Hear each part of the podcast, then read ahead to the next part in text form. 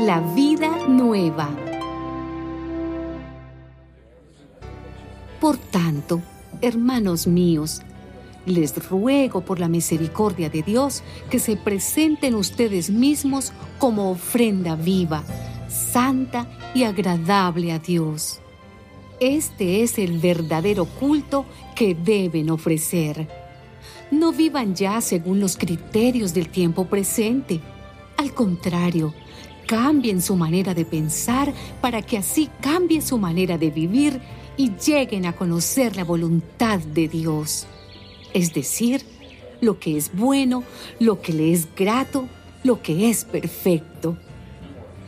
Por el encargo que Dios en su bondad me ha dado, digo a todos ustedes que ninguno piense de sí mismo más de lo que debe pensar.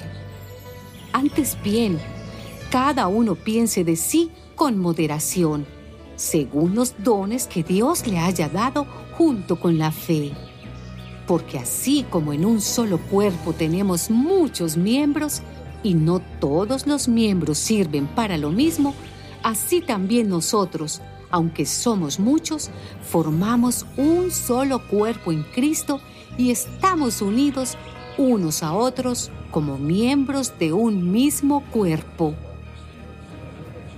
Dios nos ha dado diferentes dones según lo que Él quiso dar a cada uno.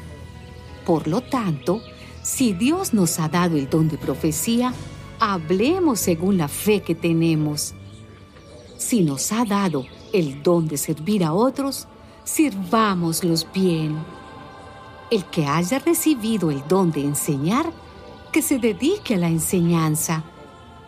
El que haya recibido el don de animar a otros, que se dedique a animarlos. El que da, hágalo con sencillez.